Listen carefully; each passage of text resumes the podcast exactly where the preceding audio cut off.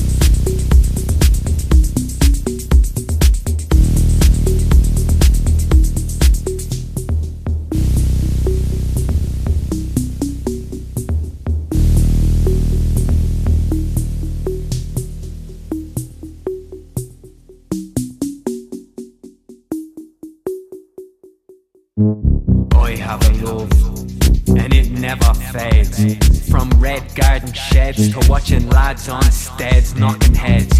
From the two by two, fuck you punk stage.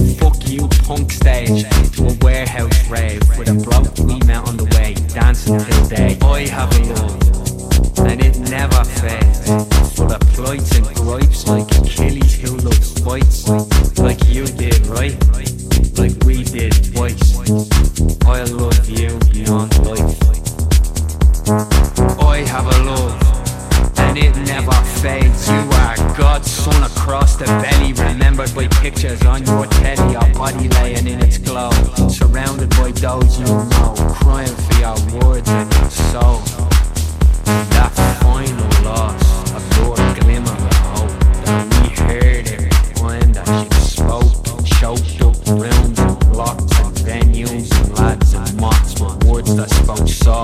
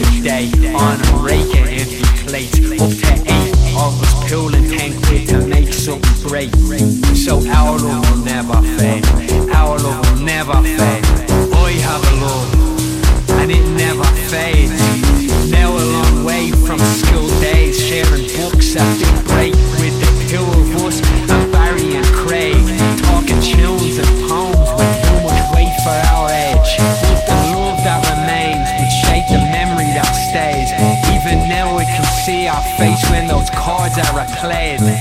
Arm around me shoulder, a teenage embrace. Tell all your friends, I'd say.